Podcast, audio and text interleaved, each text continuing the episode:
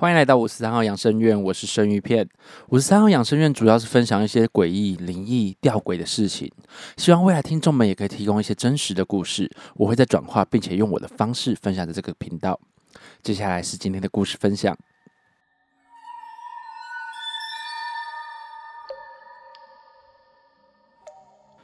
故事关于成功岭的故事，感谢朋友阿庞愿意分享这个故事，谢谢你。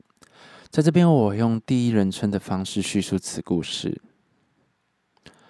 每个营区都有一些早期的老学长出没，每个营区也有一些可怕的恐怖故事。虽然无伤大雅，但当你在营区的时候，还是会害怕这些事物。你说的这些东西，等到你老一点的时候，你就会发现，怎么每个营区都有类似的传言呢？就好像小时候每间国小都有人自杀过，或是每间学校在日据时代都是刑场一样。很多的以讹传讹，随着时间的流逝，我们并没有办法去知道最真实的故事。顺便提一下，我在当年成功岭真的遇到老学长的小品故事。好了，某天我刚好是某号门的正少，时间点有点忘了，就大概是熄灯大家躺平后的那一哨吧。我准备下哨时，跟另外一个下哨正在吃点心的学长碰到面，就在某号门的会客室门口聊了一下，准备一起返回寝室。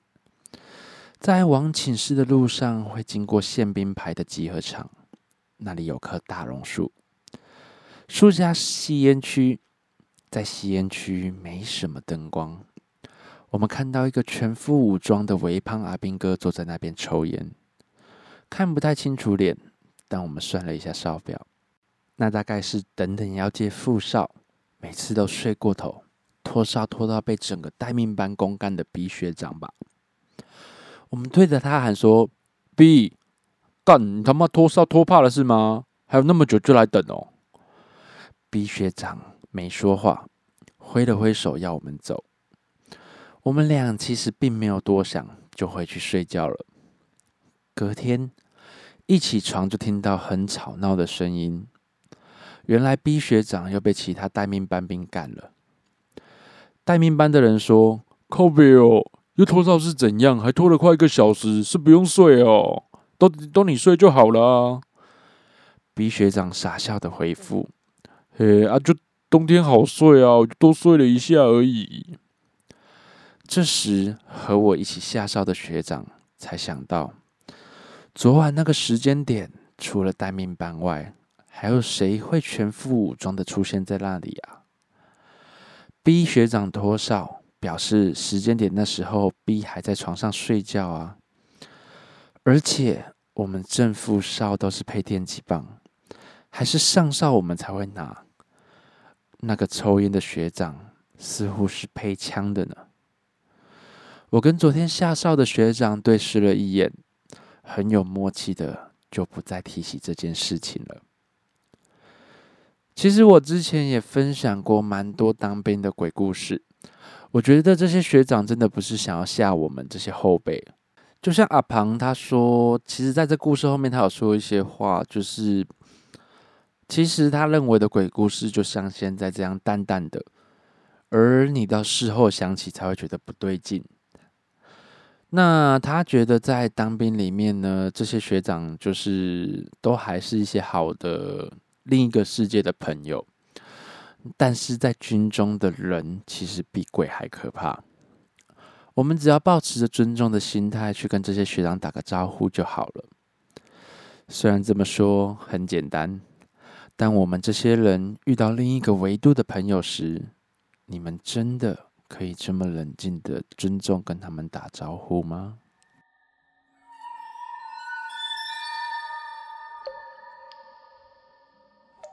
故事。泰国女鬼系列三，感谢灵异公社的赖赖愿意分享这个故事，谢谢你。在这边，我会用第一人称的方式叙述自己的故事。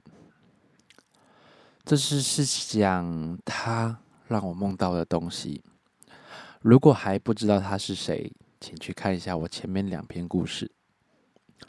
梦境中，那是一个普通的小家庭。我以第三人称看这个故事。房子是像公寓那样，两房一厅一厨一卫浴。家庭成员就是爸爸妈妈跟一名孩子这样。而那个男孩就是我在系列二冯甲那时看到过的。妈妈就是从泰国一直跟着我，并且常常出现在我身边的那位。一个幸福美满的家庭，渐渐的。不幸慢慢降临了。这时候，我从第三人称的部分改变到女鬼妈妈的视角。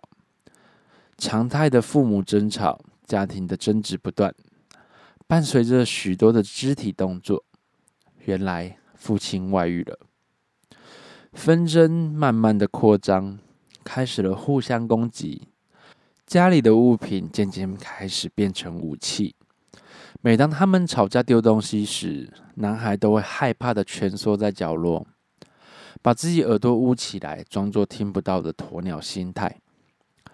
情况越来越恶劣，父亲开始慢慢的迷恋上酒精，有了酗酒的行为，家庭状况已经来到了临界点。渐渐的，父亲越来越浑浑噩噩，但并不是像那种酗酒的失神。而是像中邪的那种状态，也不知道父亲招惹了什么，还是供奉了什么邪神。某天，他像是中邪那样，面无表情、两眼无神的掐死他老婆。我在女鬼妈妈的视角，第一次体会了窒息的感觉，那种无法呼吸却在努力挣扎求生存的感觉，真难受。女鬼妈妈死了。被不知道是精神涣散还是真的杀红了眼的父亲无情掐死了。这时视角转换，我又回到了第三人称视角。父亲在掐死妈妈之后，惊恐的儿子想要逃跑，父亲依然精神涣散的抓住逃跑的儿子，不顾儿子如何的挣扎，拖着他的腿，慢慢的走进浴室。浴室的浴缸水已经装满了。而父亲的眼神涣散，但发出一种杀气，像是杀红了眼那种方式，把儿子的头压在水里。男孩死命挣扎，但父亲不为所动。渐渐的，男孩挣扎变得越来越无力，慢慢的没有了气息，就这样死去了。父亲依然把男孩的头压在水里，也不管现在孩子是否还活着。惊恐的事情发生了，父亲似乎知道我的存在一样，往我的方向看了一眼后就自杀了。接下来场景就转换到客厅，他们一家三口坐在沙发上，前面的电视打开，好像播放着什么新闻，而我就这样站在他们身后。他们缓缓的转头看着我，用那发黑无神的眼睛看着我。我当下立刻惊醒，当晚是真的不敢睡了，就这么熬到天亮才去上课。就这样，时间慢慢的随着我长大，已经来到了大学。我把这个事情说给小佩听，他听完之后思考了一下，疑惑的问我说：“是不是他们有事情要麻烦你帮忙呢？”我那那时候其实蛮无言的，因为我那时候才国中而已，是能帮什么忙呢？而且我的家人都不信这些，我自己也是到后面才知道有收金这种事情。毕竟在这种状态下，谁会把这种事情当真呢？就连我自己都怀疑自己自己是不是太敏感了，还是太疑神疑鬼了。虽然那时候真的有发生其他怪事，但经过家里改建之后，女鬼妈妈出现的频率越来越少了。或许是因为我长大了吧。现在几乎感觉不到，也看不到，但偶尔某些时候还是会有点敏感，真的只是偶尔。这是赖赖她女鬼妈妈故事的完结篇，其实可以说是这个女鬼妈妈的回忆陪伴着她长大吧。其实，嗯，这个故事让我想到一个卡通，叫做《花田少年史》。那时候也是纳闷，说这样一个小孩子，一个死屁孩，到底是可以帮鬼魂到什么程度呢？没看过的听众其实也可以去看一下这部卡通，蛮好笑的啦。我还蛮怕说出这部卡通，因为会显示出我的年龄感。有的时候，鬼魂真的很难遇到相同频率的人，或许他也是等了许久才等到你，只能把希望托付在这个人身上吧。各位在小时候有没有遇到一些隐藏的朋友，或是看不见的朋友呢？也或许这些都是鬼魂，也或许他们都有事情要麻烦你们帮忙呢。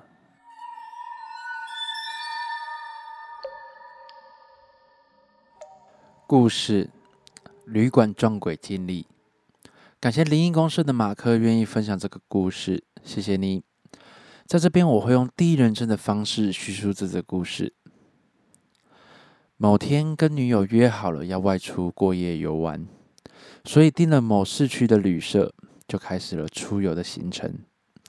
到了晚上七点，我们前往旅社去办入住手续后，我们把行李放在柜台，就跑去逛街吃晚餐。逛着逛着，到了晚上十一点多，我们才重新回到旅社，一脸疲倦的跟柜台打招呼后去拿行李。坐电梯上楼，准备回房间休息。因为这间旅社是比较近期开幕的，想说刚装潢好不久，才会想来体验看看。就这样搭乘电梯往楼上的房间去。我跟女友边走边聊，这样缓缓的走向房间。房间是二零六号房。没曾想到，一到房间门口就有一种胸闷的感觉。想说可能是自己累了吧，就没有想太多，缓缓的去转动门把。这时心里突然萌生出一种感觉，怎么还没开门就觉得有种想逃离的感觉呢？想说可能是错觉吧，也可能是自己太累了，没想太多，转动门把进入房间，照惯例的敲了门，说不好意思打扰了。开了灯就准备进去，打开灯后，我跟女友同时傻眼了。这叫房间吗？根本就是一个仓库的配置，一个没有阳台、没有窗户，除了墙壁跟门没有对外的洞口的全屋房间。房里还有一根大柱子，再往里面走，有房里有一种严重的压迫感袭来。我赶紧带着女友下楼，跟柜台反映说我要更换房间。柜台说现在已经太晚了，无法换房。我心里就开始了无限的脏话跟一堆擦干辣椒。因为在那之前，我有看到外籍的旅客在办入住手续，还是我真的这么衰？那个外籍旅客拿走最后一间房间了呢？哪有那么巧的事情呢？我甚至是怀疑防务人员是不是不愿意配合。算了，我想对方就是咬定我已经缴费了，我也只能乖乖的吃瘪。跟女友摸摸鼻子，回到了二零六。我们东西整理完后，准备去洗澡。女友就对我说：“哎，你有发现这边非常的冷？”我回答他说：“没有诶，可能我本身不怕冷吧，我不觉得有什么异样。”后来我们在房内吃完宵夜，就想说轮流去洗澡。我担心女友洗澡完出来会更冷，所以刻意的把冷气关掉了。结果女友洗完出来之后，整个人冻到不行，冷到那种牙齿都在颤抖，整个人缩在棉被里面的那种。我担心看了看女友，又看看房间内部，咦，是我的错觉吗？还是，嗯，这到底怎么了？我觉得四周的墙壁在缓缓向我们靠近，那种压迫感是越来越重的感觉。我甩了甩头，没想太多，我就去洗澡了。出来后我没有太大的感觉，两人看了一下电视，就双双入睡了。模糊的印象中，当时的时间应该是在凌晨一点左右吧。我们两个玩了一天也累了，就缓缓进入了梦乡。奇怪的是，我越睡越觉得不舒服。明明我们盖的是羽绒被，但感觉却像盖了那种传统备胎的被子，就是家里衣橱会出现的那种旧被子。我会这么说，因为我闻到了一股浓浓的纸香霉味，感觉像是被子进了水，或是受潮一样的厚重难闻。一股重量压迫躺着的我，甚至让我连翻身都感到有点困难。随着鼻子跟身体上的不舒服，我看了一下手表，凌晨两点四十五分。我实在是睡不好，就看了身边的女友。我觉得很奇怪，为什么女友会刻意背对着我睡觉呢？再注意的看，他的手腕带起了他的五色线。其实女友的体质比我更敏感，有些另一个世界的朋友我看不到，她可以很明确的跟我说外形、衣服样式、距离我们多远、哪边有流血等。想起这些，我心里突然有点想法。我大胆的就问了他：“你是不是看见了什么？”他不敢回头，感觉像是害怕着什么，缓缓的跟我说：“你先睡觉，我明天再跟你说。”我听他这么一说，心里就毛了起来，想说：“干，完了，这里面真的有东西，而且是我这种半阴阳眼的人也看不到的存在。”我感到他全身在发抖。不是发冷的那种，是畏惧的那种。我把头闷在被子里面，晃了晃头，让意识更清楚。来了，又来了。墙壁渐渐的压迫，在这个没有任何对外窗的房间，似乎又小了许多，压迫感更明显了。不知道是阴冷还是恐惧，就连我也渐渐的发抖了起来。我注意到左边的床尾出现了一个人形，他穿着类似中山女高的制服，声明吼，只是类似，不是中山女高的，是白衬衫、黑裙过膝盖，头发是旧式的清汤挂面头，后面的头发大概到耳垂以下，发尾朝内卷。我深深的吸了一口气，说：“甘霖老师，真的出来了啦！”哦。显现的越来越明显，他的皮肤呈现青白色，手臂就像两只一折，随时就会断的那种粗白树枝。五官异常的美，但眼睛是两个深深的黑洞。从下巴到额头的肤色是由青白色到黑色的渐层肤色。当我脑海中想着完蛋了，突然间我全身连动也动不了了。我连想逃也没有办法。他这时有了缓慢的动作，他用极为僵硬的姿势转头看了我身旁的女友，女友依旧躲在被子里面发抖。他缓慢的张开泛紫的牙龈，朝着我们大声凄厉的尖叫。我的耳膜瞬间剧痛，整个脑压升高。已经无法动的身体，感觉有人压了上来。我胸口被压得紧紧的，快无法呼吸。心中想着：甘霖老师，这到底算不算鬼压床啊？但他还是持续的站在床尾尖叫。而这股重量到底是怎么回事呢？这时，他的白色衬衫似乎开始泛黄。我不知道是不是我的错觉，慢慢的。白衬衫开始有黄斑跟血迹，他姣好的脸孔开始变形，身上开始流出血水。我闻到了一股像是海鲜晒了一天的腥臭味，这应该就是所谓的尸臭吧？我的胃部一阵痉挛，我真的快吐了。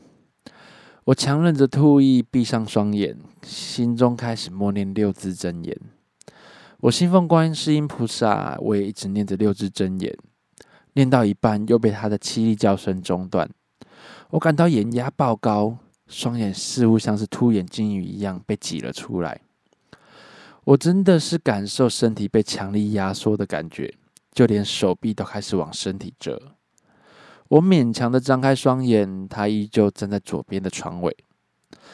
我的女友这时已经连颤抖都没有了。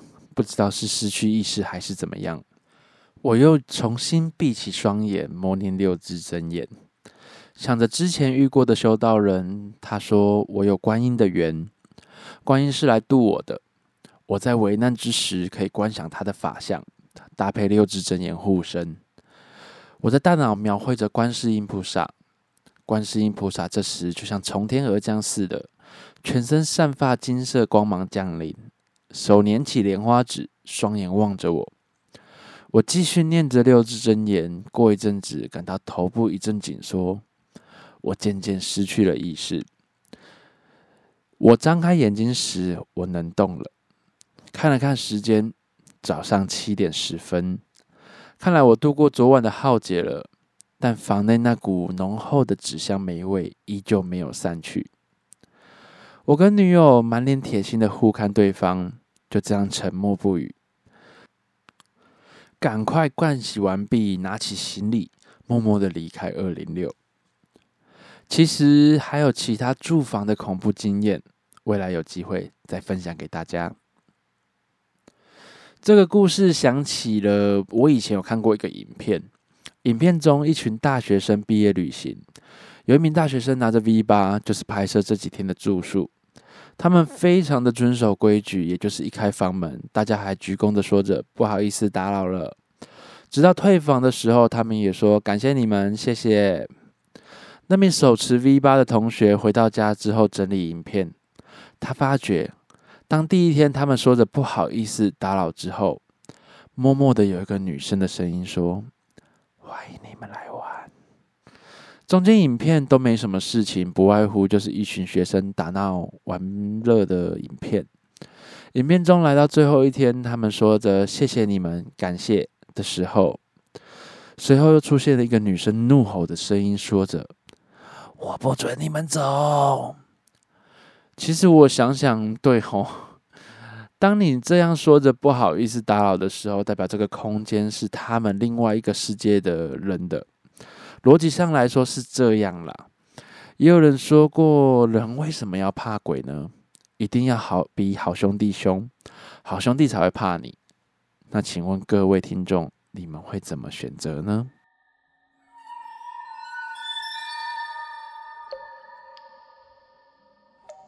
今天的故事就讲到这边哈，呃，我要先谢谢各位听众，就是原谅我的任性，就是我常常会这个礼拜才会说哦，这个礼拜不更新，我下礼拜再更新，因为 二十七号开始解封之后，我就开始做我的工作了。